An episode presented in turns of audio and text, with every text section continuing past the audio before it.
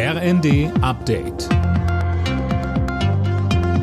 Stündlich neu. Auf den Punkt informiert. Ich bin Dirk Jostes. In diesen Minuten beginnt der Streik im Personenverkehr bei der Deutschen Bahn. Es wird massive Ausfälle geben. Seit dem Abend wird schon im Güterverkehr gestreikt. Sechs Tage geht der Ausstand diesmal, und zwar bis Montag. Die Bahn stellt wieder einen Notfahrplan auf.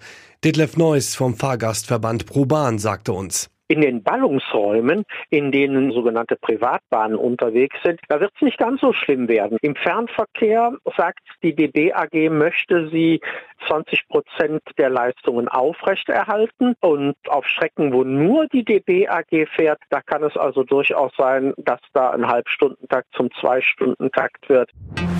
Kurz nach Beginn des neuen Streiks bei der Bahn kommt in den Tarifkonflikt offenbar etwas Bewegung. Laut bayerischem Rundfunk hat die Gewerkschaft GDL der Bahn einen Einigungsvorschlag vorgelegt.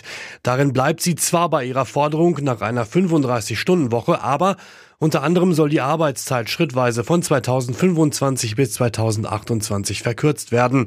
Die Bahn wies den Vorschlag allerdings zurück. Für den Ausschluss der NPD-Nachfolgepartei Die Heimat aus der staatlichen Parteienfinanzierung gibt es Lob aus der Politik. Die Entscheidung des Bundesverfassungsgerichts ist ein gutes Signal, auch um gegen andere Verfassungsfeinde vorzugehen, sagt beispielsweise Innenministerin Faeser.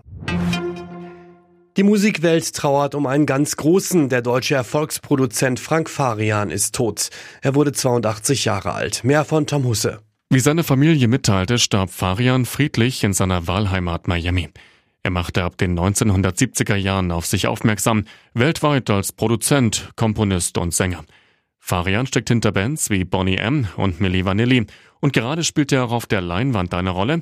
Girl You Know It's True läuft im Kino, der Film über Milli Vanilli und einen der größten Musikskandale. In den 90ern war aufgeflogen, dass die beiden Sänger der Band nie selbst gesungen haben. Alle Nachrichten auf rnd.de